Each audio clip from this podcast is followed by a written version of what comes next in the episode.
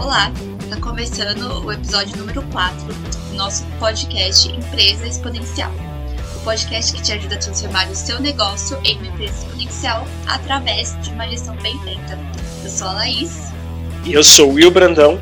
E hoje a gente vai falar de um assunto muito sério. É, foi um assunto muito pedido pra gente nas, nas redes sociais, é, que é como separar as finanças pessoais com as finanças da empresa.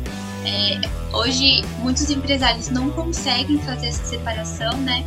Não têm esse controle, acabam misturando tudo. E a gente vai falar, vamos falar do passo a passo de como fazer para conseguir separar essas contas e ter um, um prolabore adequado. É, como a gente sabe, um dos fatores que impulsionam o empresário é um dos fatores que impulsionam o empresário à falência então, se você não consegue ter essa separação, você não consegue ter um crescimento e atingir seus resultados. É, Will, então explica pra gente por que, que é tão importante a gente fazer essa separação. Beleza, vamos lá, legal lá. Realmente esse é um tema é, que desperta bastante dúvida né, nos empresários, principalmente pequenas empresas, normalmente que tem uma gestão de um ou dois sócios ali, talvez um pouco mais familiar, né, que é a, é a estrutura das empresas brasileiras de um modo geral. E realmente gera bastante dúvida, gera bastante desconforto, principalmente se tem mais de um sócio, enfim, acaba gerando às vezes até atrito e ninguém sabe muito bem é, como faz para ter um prolabore definido, né? Isso tem diversas implicações, né? A importância, eu diria, desse tema de ter um ter uma separação né, correta das finanças pessoais com as finanças da empresa, ela é total. Como você mesmo falou, é, este, este, é, essa questão de misturar as contas é um dos fatores que a gente mais vê aí que realmente geram problemas de caixa para a empresa e eventualmente até uma falência, né? Porque a empresa acaba ficando sem poder honrar seus compromissos com os fornecedores, porque eventualmente um sócio teve que utilizar para recursos pessoais. Então, assim, é, eu acho que assim a, a importância, ela tem aquela importância mais clara que eu acho que as pessoas já sabem o porquê, né, de que é importante você ter a separação, que é, por exemplo, para você não ficar utilizando o caixa da empresa para bancar, né, ou para é, financiar o teu padrão de vida pessoal, né? É, esse talvez seja o mais claro, mas tem diversas outras implicações que, por exemplo, uma empresa que não tem aquela gestão financeira mais profissional, mais padronizada, com um processo bem montado, ela talvez não perceba isso, né? E a gente vai falar um pouquinho disso hoje, né? Falar um pouquinho desses problemas e também, claro, como resolver essa situação que às vezes é um ciclo sem fim, né? Realmente os empresários tentam às vezes fazer um, uma definição, padronizar, mas não conseguem, porque a empresa não tem caixa, e aí ele também fica sem caixa, ele não consegue, enfim, fica naquele ciclo sem muito perspectiva de resolver. E hoje a gente vai passar algumas dicas aqui sobre é, como o empresário ele pode, de fato, começar a separar as contas pessoais com as contas da empresa. Né? E também, assim, para deixar claro, né, que é, você não precisa ser um especialista, né, é, em gestão financeira. Tudo que a gente está passando aqui, é, que a gente, todos os conteúdos que a gente aborda no nosso Instagram, é, no YouTube, é, faz com que você, faz com que te ajude a entender melhor o método de gestão, é, como você consegue controlar é, e organizar as suas finanças para que você consiga atingir o, os seus resultados, né? E ter uma separação adequada das contas da sua empresa com as contas da pessoais. E Will, como que a gente pode fazer? Como que a gente faz essa diferença? A gente precisa, por exemplo, ter contas separadas em bancos diferentes. A gente precisa definir quando que a gente consegue definir o Prolabore é, do, do, dos sócios? Como que é que a gente faz essa divisão? Legal, vamos, vamos lá, né? Vamos dar um passo para trás antes de falar como, né? Voltar no porquê é importante, né? É, a gente acabou, mencionei aqui só um ponto que é o mais visível, né? Mas acho que a gente convém aqui falar para quem está ouvindo é, os, uh, talvez uh, os pontos, uh, os gargalos, né, as questões mais críticas, o problema de você ter essa mistura que talvez não seja tão, tão concreto assim, não fica tão fácil de se enxergar, né, mas tem diversas implicações é, em relação a isso. Né? Tudo que a gente vem passando realmente nos nossos conteúdos é para realmente tornar né, o processo de gestão financeira profissional, mesmo que o empresário não seja especialista, ele não tenha feito um curso de gestão financeira, é, um MBA, né, um curso acadêmico, mas que, claro, ele tem que ter esse conhecimento para implementar na empresa dele, a empresa dele poder, de fato, fazer aquele, aquele processo de bater metas de forma constante, né? A gente entende que a gestão financeira é essencial para isso. E aí falando um pouquinho do porquê é importante, né, é, separar essas finanças, eu falaria assim, tem quatro assim, tem quatro pontos que são mais críticos, né, que a gente precisa entender para também entender a importância de separar as contas pessoais com a da empresa. O primeiro que eu falei que é aquele talvez é mais mais conhecido, né, talvez mais é, visual para o empresário é o fato dele ao mesmo tempo que ele utiliza o caixa da empresa para pagar suas contas pessoais, a empresa em um determinado momento vai precisar de caixa, ele vai tirar das contas pessoais para pagar a empresa, para pagar alguma conta da empresa, e aquilo se torna uma bagunça. Então, quando é, a empresa tem caixa, ele tira para pagar ali seus. É, fazer suas compras pessoais, seus pagamentos pessoais. Às vezes ele utiliza a própria conta corrente da empresa, às vezes ele transfere para ele, mas sem um processo definido, sem um padrão definido. E quando a empresa precisa, eventualmente ele vai ter que tirar dos seus é, aportes pessoais, os seus recursos pessoais para colocar na empresa. Isso é ruim para os dois lados, porque aí a gente já vai estar tá falando do segundo problema, que é a falta de planejamento de médio e longo prazo, tanto para a empresa quanto para o empresário. Então, se ele está sempre, é, se sempre que a empresa tem caixa, ele retira para pagar as contas pessoais, e quando a empresa precisa, ele tira do pessoal para pagar a empresa, como é que ele vai conseguir estabelecer um planejamento de médio e longo prazo, tanto para a empresa quanto para a sua vida pessoal? Por quê? A vida pessoal dele ele vai estar sempre dependendo do que a empresa vai faturar no próximo mês para saber o quanto ele vai poder retirar. É, além de gerar uma angústia muito grande, é, gerar uma angústia muito grande no, no, empresário que ele nunca tenha previsão né, de retirada da sua renda pessoal, é, isso gera um problema de realmente falta de planejamento. Então ele não sabe se ele pode comprar uma casa, se ele pode financiar, porque ele não sabe quanto ele vai retirar daqui um ano, dois anos, ele não tem essa previsão. Ele não sabe se ele pode é, sei lá, começar a pagar uma viagem para fazer uma viagem daqui dois, três anos, né, uma viagem maior. Ele não sabe, às vezes ele, eu já passei por, por clientes que falaram que é, queriam ter filhos e não sabiam se conseguiriam, né, porque não tinham essa visão de financeira pessoal muito clara, não tinha essa previsão. Então, e a minha empresa da mesma forma. Como a empresa está sempre sendo, vamos dizer assim, prejudicada com essas retiradas dos sócios, né? Prejudicada entre aspas. Às vezes os sócios até tiram menos do que eles poderiam, por mas por conta dessa, dessa falta de clareza, né? Essa falta de previsão. Então, às vezes, o sócio até tira menos, trabalha muito, tira pouco, e às vezes de forma desorganizada, mas isso prejudica, ainda prejudica bastante a empresa, porque a empresa, a empresa ela precisa ter uma previsão, ela precisa trabalhar com esse tipo de, de processo para poder fazer os seus planejamentos de médio e longo prazo. Então, como é que você vai traçar um plano anual se você não sabe quanto você tem a pagar. Né? E o prolabore do, do empresário, as retiradas mensais do empresário, é uma despesa da empresa. Precisa isso estar previsto também. E aí a gente vai saber o quanto que a empresa tem poder de fogo, de repente, para investir e criar novos projetos dentro da empresa.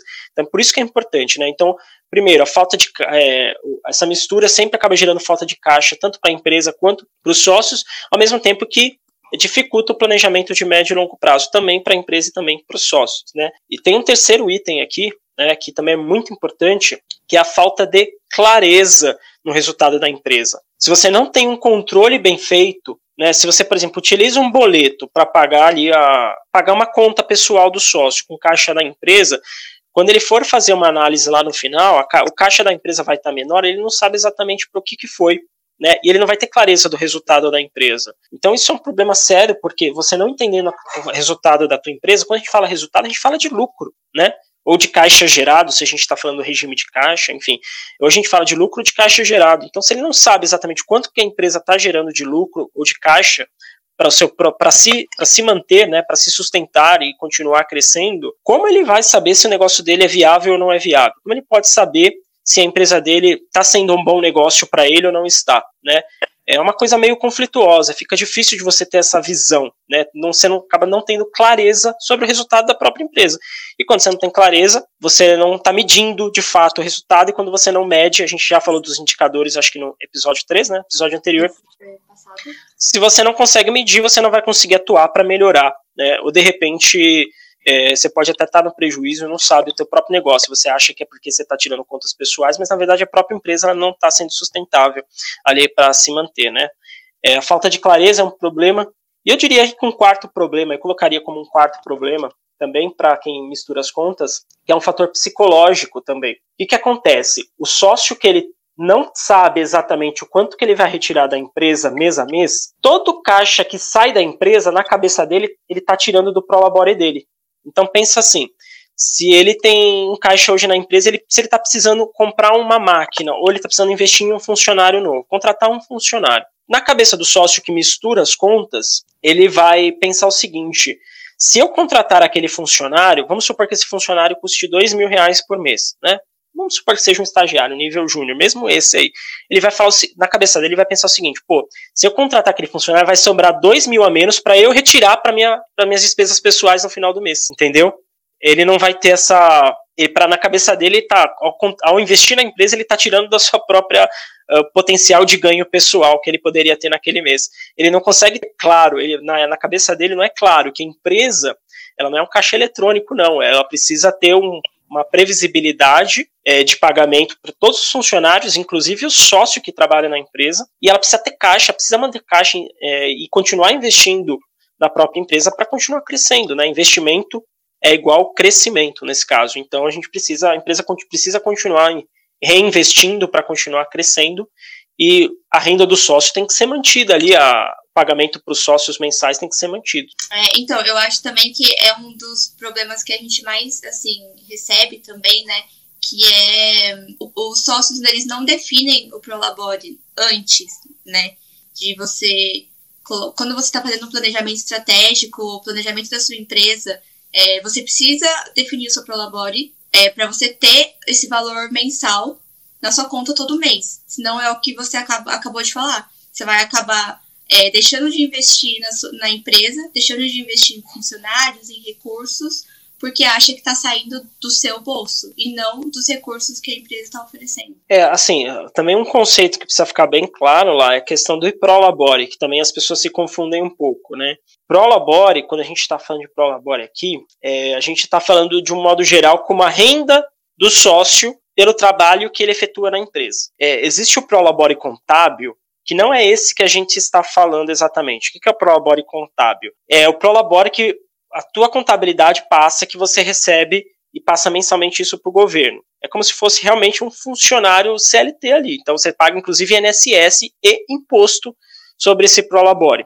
Esse prolabore contábil normalmente não é o que o dono de fato recebe mensalmente, porque ele recebe esse prolabore, só que aí acaba a contabilidade, né, por até é, otimização, redução de impostos, acaba colocando um salário menor do que o dono realmente recebe como oficial, né? E aí essa diferença ela lança como uma distribuição de lucros antecipada. Então, a, o, o, operação contábil não é disso que a gente está falando. Quando a gente fala aqui de Prolabore, a gente está falando de uma visão gerencial. E é exatamente essa renda como um todo que o sócio retira, seja ela o Prolabore contábil mais dividendos, ou seja só Prolabore cheio, enfim, o quanto que o sócio retira por mês pra, como renda para si. Então, é só para deixar claro esses dois conceitos, não é o Prolabore contábil. Porque muita gente fala, ah, Will, eu já tenho Prolabore definido.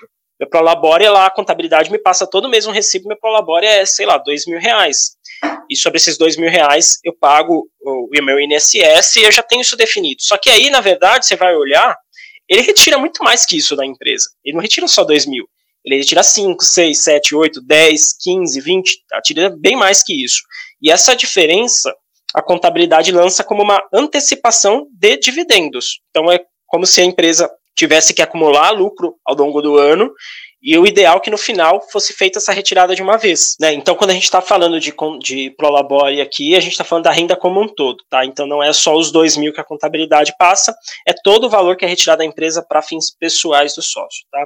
E aí, o, o, o sócio, o empresário que a gente está falando aqui, que é o empresário que normalmente opera a empresa, né, que está lá dentro fazendo a teu, o teu, vamos dizer assim, a tua função dentro da empresa, tem uma função, seja ela administrativa, seja ela operacional, comercial, enfim, ele tem uma função na empresa, é, ele, ele tem que tirar uma renda, né, porque se ele não estivesse executando aquilo, teria um funcionário executando. E aí que entra, a gente começa a falar de como definir o Prolabore corretamente. Por quê? Se o dono ele tem uma função específica dentro da empresa, vamos supor que são dois sócios, né? É uma empresa ali, dois amigos ou é, uma família de duas, três pessoas, e cada um é responsável por uma área dentro da empresa. Então, um sócio fica prospectando, fazendo atividades comerciais, e o outro sócio, vamos supor que fique na, no administrativo. Né? Então, cada um deles tem uma função específica dentro da empresa. Né? E cada um deles tem que receber de acordo com a sua própria função. Então, o que, que você tem, começando a falar um pouquinho já de como definir corretamente essas retiradas pessoais vulgo Prolabore aqui, né, que a gente está generalizando esse Prolabore como a renda como um todo. É, eu falo que existe uma técnica que a gente sempre gosta de aplicar, que é a técnica dos três chapéus. É uma técnica que a gente costuma, até quando há conflito assim, entre os sócios sobre quanto retira, quanto não retira, a gente aplica essa técnica e fecha bem a conta, assim, costuma agradar todo mundo, inclusive a empresa, que é, que é a principal fonte de renda do, dos sócios, né? Então, essa técnica é o seguinte, a gente fala então que o sócio, ele, cada sócio, né, que opera dentro da empresa, ele tem três finalidades ali dentro, ele tem três chapéus que ele veste ali no dia a dia da empresa. Ele tem o chapéu dele como sócio, ou seja, aquela pessoa que aportou recursos para fazer a empresa é, ser criada e começar a levantar o capital de giro, começar a crescer, né? Então ele entrou com risco, o sócio ele entrou com o capital financeiro, entrou com o risco do negócio. É, existe o chapéu que ele tem ali como funcionário, normalmente ele opera também a empresa, então ou ele presta, ou executa algum serviço, ou ele vende, ou ele entrega, e existe o chapéu administrador, que é o chapéu que toma decisões dentro da empresa. Então, o sócio, mesmo aquele sócio que fica no comercial, normalmente ele ajuda também na tomada de decisão. Então, ele tem três chapéus. E como ele tem esses três chapéus, a melhor forma dele definir a renda dele é qual seria o valor que eu deveria receber por cada chapéu. Então, vamos lá. Vamos falar aqui primeiro, vamos começar aqui pelo pela, o chapéu do funcionário. Então, a gente falou que o funcionário, o, o sócio, né, um, o empresário, ele pode ter uma atividade dentro da empresa, pode ser, por exemplo, prospecção, pode ser na própria operação, é, gerenciando ali a operação, até executando de fato, ele pode ser o, a, o, gestor financeiro, ele pode ser a área de marketing, enfim, ele tem o papel dele ali dentro. E como esse, e aí ele tem que fazer o seguinte, para definir o quanto ele deveria receber por esse chapéu, ele tem que fazer uma pesquisa de mercado e ver quanto uma pessoa no cargo dele, fazendo exatamente o que ele faz, recebe na média. Ele tem que entender que ali, naquele momento, ele está como funcionário da empresa. E aí, a partir do momento que ele estabelece essa média, então vamos supor ali que, no, no, no caso, ele perceba, vai, sei lá, ele faz. A, um gerente de operações receberia 10 mil reais por mês. Né? Vamos supor que seja isso, tá? Então ele vai estabelecer que a renda dele para aquele chapéu é de 10 mil reais. Porque se ele não tivesse ali, teria que ter alguém ali, certo? Ah, se ele é o vendedor, o vendedor tem um fixo ali de 3 mil reais. 3 mil reais é o salário, é o chapéu dele. Ah, o gestor, ele trabalhando como gestor financeiro, administrador da empresa, receberia 15, 15 mil reais.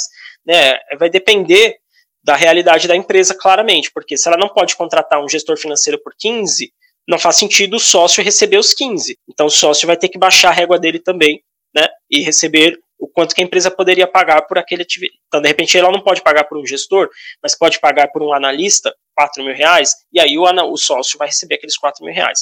Então, tem que ficar dentro das possibilidades da empresa. E aí, aquele chapéu já está fixado, ele já sabe quanto ele pode retirar. Então, cada um dos sócios que trabalha na empresa já tem o seu chapéuzinho funcionário, já sabe quanto pode retirar. Já tem isso estabelecido de uma forma justa. Ou seja, se ele não estivesse fazendo, ele pagaria para alguém fazer e alguém estaria recebendo esse valor. Então é justo que ele receba.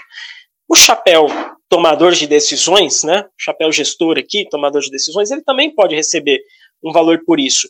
Mas aí ele pode estar atrelado, esse, esse chapéu dele, ao desempenho da empresa. Por exemplo, é, vamos supor que o meu, a minha meta, né, a meta da empresa nesse ano seja aumentar o meu, o meu caixa é, triplicar o meu caixa, vamos supor. Eu estou com 100 mil hoje de caixa e esse ano eu quero triplicar o meu caixa. Quero finalizar o, o, o ano com 300 mil reais. Aí o que, que ele pode fazer? Conforme mês a mês ele vai atingindo as metas, a empresa vai atingindo as metas, ele pode separar um pedaço daquilo como uma comissão pelo resultado, uma bonificação.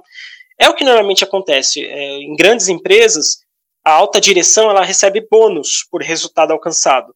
Pode ser mensal, pode ser semestral ou pode ser próprio anual mesmo. Né? E aí, por exemplo, ah, é, quem toma decisões na empresa que ajuda a empresa a atingir esses objetivos, eles podem ser bonificados, e é importante que essa bonificação esteja clara desde o início. Então, todo mundo que participa do comitê da, da empresa, né, não é um comitê formal, mas é um comitê é, das pessoas que são responsáveis por tomar decisões, elas podem receber uma bonificação, além do seu salário como funcionário, do seu chapéu funcionário.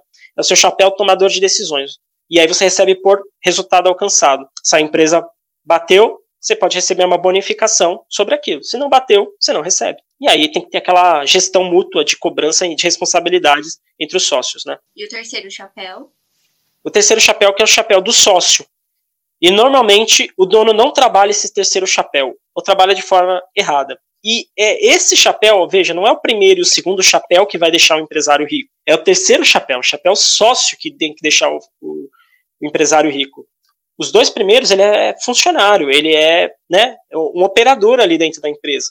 É, ele está ali só para ter uma renda, para poder pagar o, o seu, seu estilo de vida, pagar suas despesas pessoais, enfim. E é importante, né, falando ainda um pouquinho desses dois primeiros, que ao entender qual é a renda se é correta dele, né, a renda justa, ele adeque o padrão de vida pessoal dele a essa renda. Então, por exemplo, não é só porque ele é o empresário que ele pode ostentar é, infinitamente. Ele tem que, na verdade, se uma pessoa que executa aquele processo dentro de uma, uma outra empresa recebe cinco, e ele também está recebendo cinco, ele começa a adequar o padrão de vida de acordo com aquela renda é, que ele recebe, que, porque ele vai começar, inclusive, a ser mais eficiente pessoalmente, ele vai conseguir entender quais são os seus limites de gastos pessoais, vai conseguir fazer um planejamento dentro daquele orçamento que ele já sabe que ele vai ter todos os meses, e aí as coisas começam a se encaixar. Inclusive na vida pessoal, às vezes ele tem que diminuir um pouquinho o padrão de vida dele, mas fica melhor a, vida, a situação como um todo, porque ele começa a ter previsão. E só a previsão por si só já gera uma, uma ufa tranquilidade para o cara, né? Já gera uma tranquilidade familiar.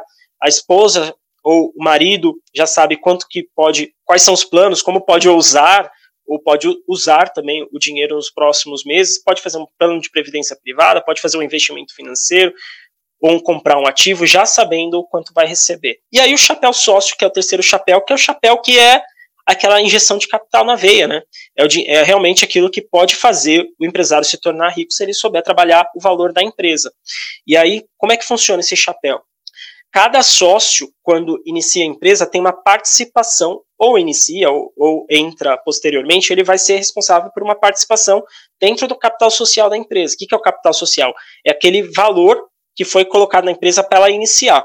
Então, ela iniciou com um valor. Ela precisava investir, precisava contratar, precisava comprar máquinas, precisava é, contratar consultorias, etc. Então, ela precisou de um capital, capital de giro, ela precisava de um capital. Aquele capital é o inicial da empresa.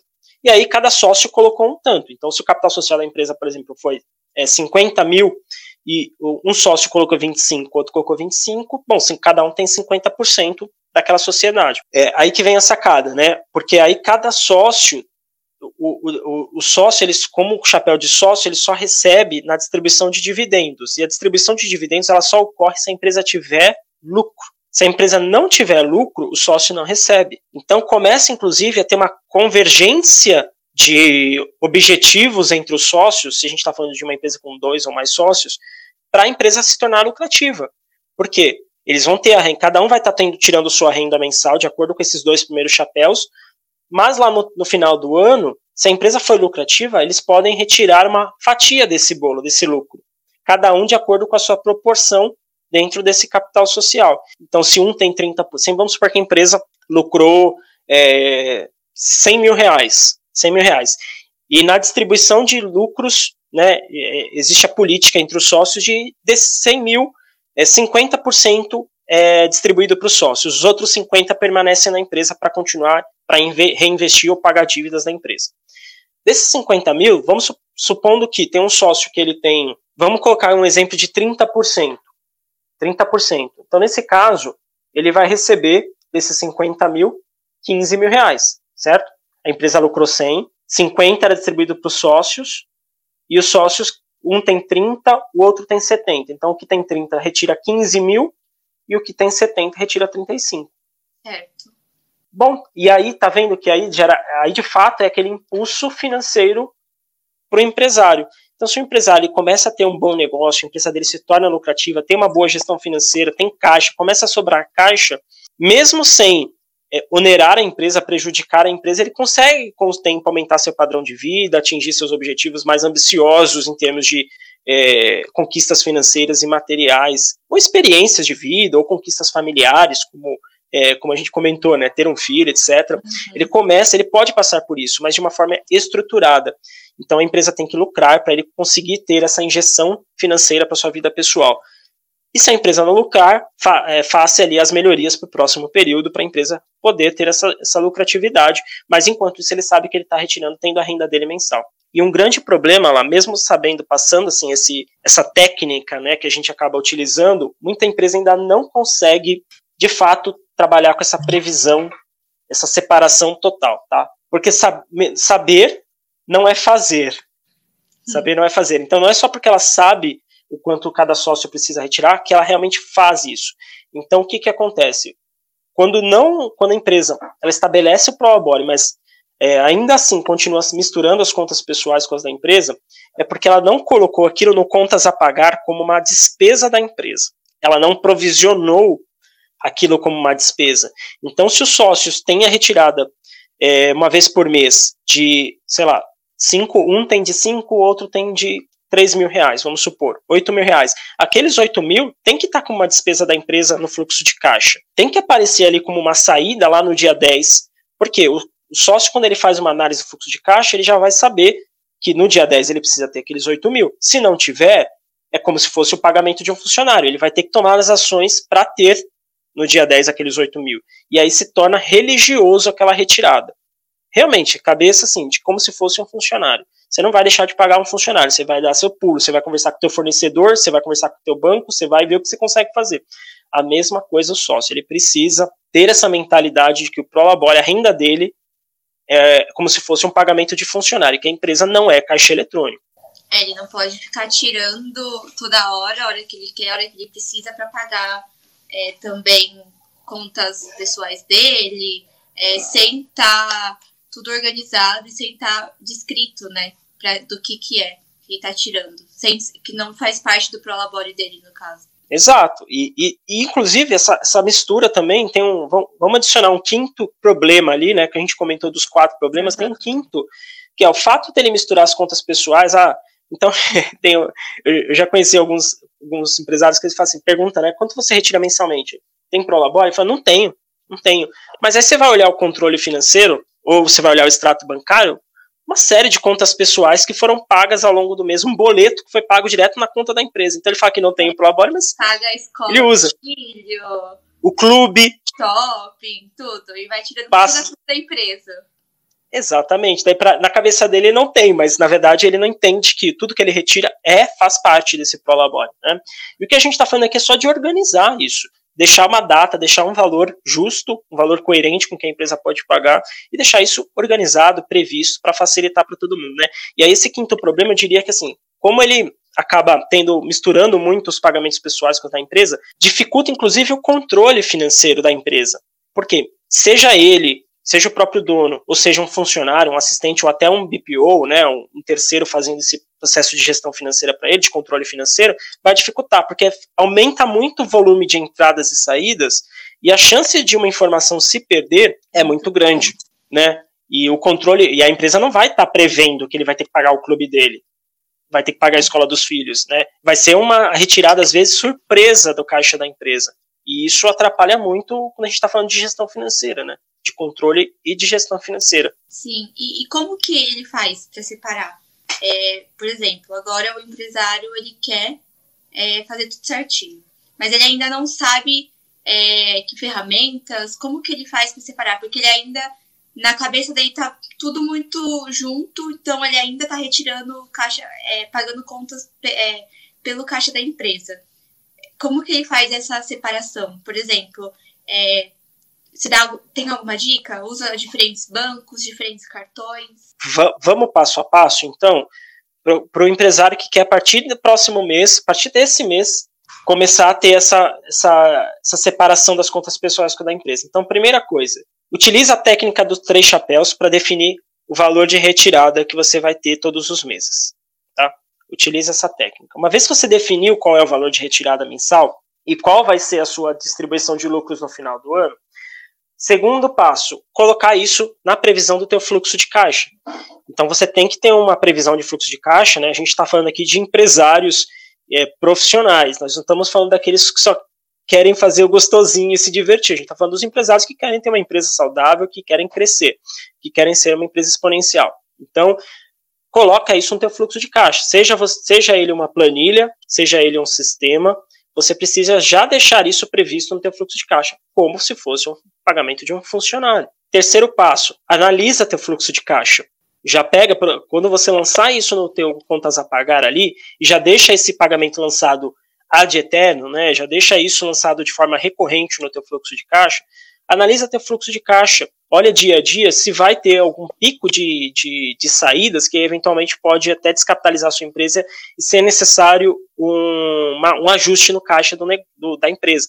Então, por exemplo, se hoje nós estamos aqui no dia 29 gravando esse podcast e ele percebe que lá no dia 15, que é o dia que ele estabeleceu para retirar esse Prolabore, a empresa não vai ter caixa, segundo essa previsão dele, não vai esperar chegar no dia 15 para tentar ver se que vai retirar. Hoje ele já tomou uma ação, ele já vai olhar contas a pagar, ver se tem possibilidade de negociar prazo com algum fornecedor, ele vai olhar contas a receber, ver se tem possibilidade de antecipar algum recebimento com o cliente, ou vai traçar uma meta com a sua própria equipe de vendas para receber mais rápido dos próximos clientes, ou até vender mais, para ter mais caixa eventualmente daqui 15, 20, 16 dias, aí o período que ele está analisando. Então, terceiro passo é analisar o fluxo de caixa e verificar o caixa da empresa é, no dia da sua retirada, né? E claro, chegou lá no dia 15, que é o seu dia de retirada, é, você não vai utilizar o caixa da empresa para pagar seus boletos pessoais, até porque isso gera um problema fiscal, dependendo do seu regime de tributação, se você é simples, lucro presumido ou lucro real. E aí você vai fazer o seguinte, você vai transferir aquele valor para a tua conta pessoal aquele valor integral. Se, você pode até, lá, algumas empresas que estão numa situação um pouco mais delicada de caixa não vão conseguir fazer isso de uma forma abrupta, assim, de um pagamento de uma vez. Você pode definir até duas, três datas para retirada do Prolabore. Então, vamos supor que seja esses 5 mil, você pode colocar 2 mil no dia 10, 2 mil no dia 20 e mil reais no dia 30 para retirada. Mas isso tem que estar tá previsto no fluxo de caixa. E chegou lá no dia 10, dia 20, dia 30, você transfere isso para conta pessoal. Ah, mas vou pagar TED? Vai pagar TED. Vai pagar? Vai pagar. Mas isso a gente está falando de um custo muito baixo para um retorno muito alto. A gente está falando de eficiência do negócio. Né? Também é, é um ponto importante, porque você está falando que a pessoa vai transferir, né? Então a gente já entende que não vamos usar o mesmo cartão para pagar a, as contas pessoais com as contas da é, com o dinheiro que você está transferindo para os sócios, né? Então, é, a gente não vai pegar o cartão da empresa. Ah, com o cartão da empresa, eu sei que eu tenho, eu tenho X para retirar, que é o meu salário. Mas eu não vou usar o cartão da empresa, eu vou transferir para minha conta pessoal, certo? E cartão, né, que é alguma coisa também que às vezes gera problemas, porque tem conta pessoal no cartão da empresa, tem conta da empresa no cartão pessoal, vira uma bagunça, é uma bagunça que às vezes assim, é desnecessária, às vezes pode até ser que no eventual necessidade, o empresário acaba utilizando o, caixa, o cartão de crédito da empresa, não é, não é indicado, não é indicado mesmo, é, e às vezes ocorre até o oposto, né, tem, temos clientes assim que às vezes tem um, tem um limite maior no seu limite pessoal do que no limite do cartão da empresa. E a empresa eventualmente tem que usar o, o cartão do, do, do dono para fazer isso. Mas isso tem que estar tá registrado como uma despesa da empresa. Então, por exemplo, se o cartão do dono, é, vamos supor que tenha tido uma compra de 3 mil reais e o, e o dono paga aquela conta, aquele cartão de crédito dele, todo dia 10, mas foi 3 mil reais uma, uma compra da empresa. No dia 10, a empresa tem que transferir esse valor para os sócios e lançar no seu sistema que foi uma despesa é, específica para ela. Não foi uma, aí nesse caso não foi uma retirada para o sócio. O que foi aquela despesa? Categorizar isso na conciliação bancária. Tem que deixar isso previsto e no dia de pagamento fazer a transferência e conciliar no dia seguinte. Fazer daquela forma que a gente já falou também no outro podcast de processo é, da gestão financeira diária. Então você tem que conciliar e categorizar corretamente aquela saída. Se for um investimento, sei lá, um curso que foi comprado, vai ter que lançar como um curso, né? Só que aí tem uma questão, um problema, uma questão fiscal que tem que ser conversado com a contabilidade, que dependendo do regime de tributação, esse movimento é um pouquinho mais delicado, tá? Você poder pagar uma conta da empresa com cartão dos sócios, existe um trâmite ali que precisa ser alinhado com a contabilidade. O ideal, como é que fala, é não fazer, mas se porventura precisar, deixa isso alinhado com a contabilidade para não ter problemas fiscais posteriormente, né? É, até de repente você não pagar imposto sobre algo indevido é, que você poderia, de repente, abater como uma despesa da empresa. Tá, então pensando nisso, é, a gente já entendeu então como que o empresário pode fazer essa separação, é, esse, esses cinco passos, né? É, mas você acha importante também, interessante, ele também ter um controle, uma planilha é, para ele ter esse controle é, pessoal. Ele não, por exemplo, a gente tem essa planilha para ter esse, esse, essa separação, essa gestão é, da empresa. Mas você acha que no começo, como, como ele está começando agora, é, fazendo essa divisão, é interessante ele também ter uma planilha focada só para os gastos pessoais dele? É, legal, pergunta. Sim, é importante, como um todo, ele fazer o controle financeiro, seja da empresa, seja familiar, né? O teu orçamento, o próprio orçamento familiar dele está bem controlado. Né? Da mesma forma que ele faz para a empresa, ele faz pessoal, isso vai gerar ganhos é, bem consideráveis financeiramente para ele do, do, ponto de vista pessoal. Mas é importante que sejam controles separados, né? Então, se ele usa para a empresa, seja uma planilha ou seja um sistema, para o pessoal ele vai usar uma outra ferramenta. Ele não vai usar, não é alguma coisa unificada, tá? Para pessoal, ele pode alinhar se ele tiver o cônjuge, né? É, ali para participar daquele orçamento, ele alinha com o cônjuge, a traça também, já pode fazer uma previsão de fluxo de caixa. Dentro dessa previsão de fluxo de caixa, ele pode ter uma parte para investimentos, ele pode ter uma parte para despesas básicas, pode ter uma parte para estilo despesas com estilo de vida. A gente pode até virar um podcast falando sobre finanças pessoais, que é um assunto que eu também gosto bastante.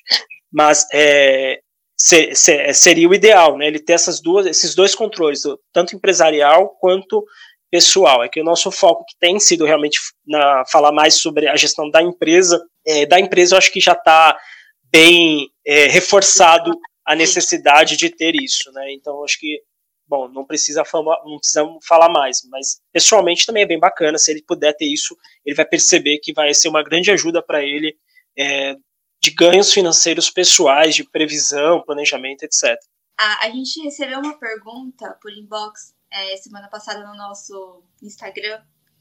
É, eu vou ler aqui pra gente e você explica, tenta dar uma solução pro, pro nosso ouvinte. Ele mandou assim: é, tenho uma loja de instrumentos musicais há cinco anos e ainda não tenho ninguém para me ajudar na gestão do meu negócio. Por isso faço tudo sozinho. É, mas sinto que não consigo atingir meus resultados e nem aumentar o meu prolabore, porque acabo usando o dinheiro da empresa para pagar minhas contas pessoais. Como eu posso ser mais organizado para não precisar utilizar o caixa da empresa? Ele, ele perguntou respondendo, né? Ele já sabe o problema. Ele já sabe que a empresa dele não tem caixa é, e que ele mesmo não tem conseguido retirar, ter uma renda melhor por conta dessa mistura. Então ele já sabe que ele precisa separar. Então o que eu diria para ele é seguir exatamente os passos que a gente passou. Vamos lá, recapitulando. Definição do prolabore de acordo com a técnica do três chapéus inserir isso na provisão de pagamentos da empresa através da, do fluxo de caixa. É, fazer a análise do fluxo de caixa para event, ver, eventualmente verificar se no dia vai ter saldo suficiente.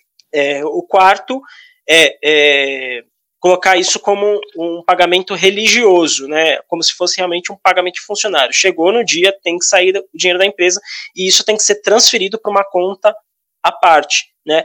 E o quinto, se ele eventualmente verificar que ele não vai ter aquele saldo em caixa, ele vai ter que ou dividir essa retirada dele em duas, três vezes ao longo do mês, mas tem que estar tá previsto e que tem que sair da conta assim que ele fizer essa separação, ou ele vai verificar formas de gerar o caixa suficiente para honrar o compromisso com ele mesmo. Então, eu diria que assim, é isso, é ele se organizar e ter o controle financeiro. Bom para ele, bom para a empresa. Sim, exatamente. E para a gente fazer essa essa separação, essa, organiza, essa organização, a gente falou em planilhas, né? É, você tem algum sistema que, que você indica? Como que, para quem ainda também não está habituado, como que essa pessoa ela pode criar uma planilha simples, colocar lá os gastos, o, o fluxo de caixa da empresa dela, a, a, o que ela tem de previsão para futura da empresa, pessoal, é, ou tem algum algum tipo de planilha específica para isso, algum sistema específico só para fazer isso? Não, a planilha para controle das finanças pessoais, ele tem umas, enfim, tem mil modelos aqui na internet disponíveis gratuitamente, ele pode utilizar uma delas, mas é importante, eu gosto, né, já, enfim, vai, a gente vai acabar entrando um pouquinho na gestão, é, na questão de finanças pessoais, é, eu gosto sempre de trabalhar quando eu faço, é, eu mesmo utilizo essa ferramenta, né, essa técnica também de para controle pessoal. Eu, eu, uso uma régua que, que a gente chama de 50, 35, 15. 50, 35, 15. O que, que é o 50, 35, 15? Fica pra gente. Uma vez que ele já sabe o orçamento dele, ou seja, o quanto ele vai receber mensalmente, vamos supor que esse, é, esse empresário, essa empresária, ela já traçou e vai quanto vai retirar mensalmente. De repente tem a renda do cônjuge ou a renda de mais uma pessoa, uma terceira pessoa ali, que participa da renda familiar. Então ela vai, vai juntar tudo isso, né? E vai sentar com todo mundo que integra a família e vai dividir isso em três partes: 50%, 35% e 15%. Os 15%, começar pelos 15%, ele vai investir, ele vai utilizar para investimentos pessoais seja numa previdência privada, seja num ativo financeiro ali do próprio banco, num fundo de investimento, aí depende do perfil dele, né? Se é um perfil mais conservador, se é um perfil mais agressivo, é sempre interessante ele pensar em ter uma reserva pelo menos de seis meses de emergência, de acordo com o custo de vida que ele tem. Então ele vai ver qual é o custo de vida que ele tem, deixar essa reserva em caixa ali, pode ser num, num CDB, num investimento com liquidez, né? Quando a gente fala com liquidez é que pode ser resgatado com rapidez.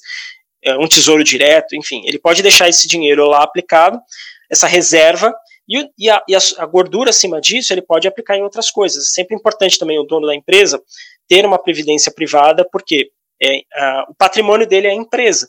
Se eventualmente a empresa quebra, cadê o patrimônio dele? Né? A gente, é claro, é, tenta sempre elevar o patrimônio, o valor da empresa. Mas, é, enfim, ele está muito suscetível a um problema futuro ali, de repente, algo que não esteja relacionado com a, a gestão que ele faz na empresa. É importante ele ter esse, essa consciência de investir. Então, pelo menos 15% da renda familiar utilizar para investimentos, que são investimentos, então são coisas que vão te gerar retorno no futuro. Os 35% ele utiliza para gastos com qualidade de vida, com estilo de vida, vamos dizer assim. Então, uma academia, lazer, viagem, é, tudo aquilo que possa, na verdade, tem mais tá relacionado com o estilo de vida dele mesmo, né? Então, é, ele separa esses 35% para utilizar dessa forma. Então, não é que ele vai ter que abdicar de todo as coisas boas da vida, né? A gente está falando dele só se organizar e separar uma verba específica para isso. E os 50% restante, ele vai utilizar para as compras básicas, para os gastos básicos dele, alimentação, transporte, educação, habitação. Então, vamos supor que esses sejam os gastos básicos dele, já separa 50% do budget para isso. Ah, William, é, eu fiz as contas, não vai dar. não vai dar, não, não vai fechar a conta. É, vou ter que aumentar meu prolabore. Aí você vai sair da técnica que a gente acabou de explicar e provavelmente você vai acabar consumindo mais caixa do que devia da empresa. Então é muito melhor você adaptar o seu padrão de vida ao que a empresa pode pagar. Afinal de contas, a empresa é a fonte geradora de renda. Se ela acabar, se ela quebrar, você não vai ter fonte no futuro. Então você tem que se preocupar primeiro com a sua fonte de renda. Sim. Né? Primeiro com a sua fonte de renda. Então a empresa que tem que estar saudável primeiro, antes de você estar saudável. É uma coisa que, claro, é ideal que caminhe junto, né? Mas se, se você, ah, Will, não vai dar, e você, ao invés de reduzir os seus gastos, você aumentar sua retirada da empresa, provavelmente você vai estar prejudicando a empresa e minando, inclusive, possibilidades dela crescer. Ah, interessante. É, é, é aí a hora de pensar como funcionário, né? Talvez não pensar como o sócio. Tem que pensar que, é, que você não é o dono da empresa nesse momento, que você está lá trabalhando e você tem aquele X para receber. Então não adianta você tirar uh, a mais da, da empresa e depois você ter que, sei lá, é, passar apertos na empresa e depois não ter como retirar nem o seu prolabore que já era definido. Eu colocaria lá da seguinte forma: é a disciplina do funcionário, mas com a cabeça do sócio. Porque para o sócio, o que, que o sócio quer? A gente já falou, o sócio participa da distribuição de dividendos, então o sócio quer lucratividade no final das contas. Então, ter a cabeça de sócio é importante para não retirar mais do que a empresa poderia, porque senão a lucratividade diminui. Mas é importante ter a disciplina de funcionário, saber que você vai ter uma renda mensal e essa renda vai ter, seu padrão de vida vai ter que se adequar a essa renda. E se você tirar mais, possivelmente você vai prejudicar a lucratividade do negócio e o teu chapéu sócio vai ser prejudicado. E esse chapéu sócio prejudicado é complicado, né? Porque você é, está perdendo a existência de ser da empresa, porque se você é sócio, é, é, o que te diferencia dos demais dentro da empresa é o fato de você ser o sócio investidor no negócio, né, correr o risco. Então, a partir do momento que você tira isso da tua cabeça e você tira isso do teu horizonte, é mais fácil você trabalhar para outra empresa do que ser dono do seu próprio negócio. É normal no começo, é, eu, eu escuto muito muitos empresários falando, por exemplo, ah, eu fiquei 10 meses sem receber Prolabore, é, fiquei seis meses sem receber quando estava montando a empresa. É normal isso? No começo, quando você está montando a sua empresa, é, você não ter esse labore definido ainda? Olha, é, não é o ideal, né? Não é o ideal. É, acontece, tá? Acontece, mas não é o ideal. A não ser que seja um, já esteja isso bem, bem planejado, né? Na, no plano de negócios da empresa, na previsão orçamentária do negócio, tá? É, lá, é, mais uma vez, acho que a, aqui eu vou acabar repetindo as mesmas coisas, né? São dúvidas que as pessoas tentam abordar a dúvida de uma forma diferente, né? Os clientes eles abordam a dúvida de uma forma diferente, mas a resposta é a mesma. É, se ele parar a entender essa lógica que a gente explicou, ele vai entender a resposta também. Então, nesse caso, é, o que, que acontece? O ideal, é, ninguém consegue ficar 10 meses sem renda, né? Sim, não, não dá. Você precisa, você tem seus custos também, pessoais, né? Tem contas a pagar. Então, o ideal é que você já deixe no seu, na sua previsão essa retirada mensal que você vai fazer. Ah, Will, é, você pode ser mais conservador, você pode, você pode colocar uma retirada menor, mas é importante que esteja lançado isso para você não ficar sem renda, porque é, existe uma questão psicológica lá que desanima muito o empreendedor, que é o fato de não ter renda, ou a renda adequada. Se você não tem renda, capaz que você chegue no décimo mês, mesmo já sabendo que isso poderia acontecer, desanimado do negócio. Porque você não está vendo. Re... Né? Desmotiva. É a mesma coisa, o funcionário trabalhar sem ter a receita, não, não existe isso. A mesma coisa o dono, né? Então, é, o ideal é que ele já coloque isso na previsão e que quando a empresa começa, ela já comece com uma reserva financeira que sustente esse período inicial da empresa até ela se tornar lucrativa, começar a gerar caixa por si. Mas é importante ele já deixar isso previsto para ele não ficar sem aquela renda e de repente se desmotivar, se frustrar no meio do caminho. Então, por hoje é só. É, já vou adiantar que semana que vem, no nosso próximo podcast, vai ter um convidado especial. É, é um cliente nosso também. É, é, legal porque ele vai poder mostrar como que foi toda a, traje a trajetória dele no campo de batalha, como empresário, para ele conseguir hoje atingir os resultados dele e se tornar uma, uma empresa exponencial. E muito obrigada, Will. Vamos agora curtir o friozinho que tá, né? Agora em São Paulo essa semana. Muito. É, não, deixa seus comentários aqui também. É, quem tá assistindo a gente pelo YouTube, quem tá assistindo a gente pelo. escutando a gente pelo Spotify. É, deixa os comentários nas redes sociais. É, não deixa de seguir a gente nas redes sociais também, no nosso perfil no Instagram e ativar o sininho para a próxima semana você ficar sabendo qual que será o próximo tema. É isso aí. Obrigado lá. Vamos para cima. Tchau, gente.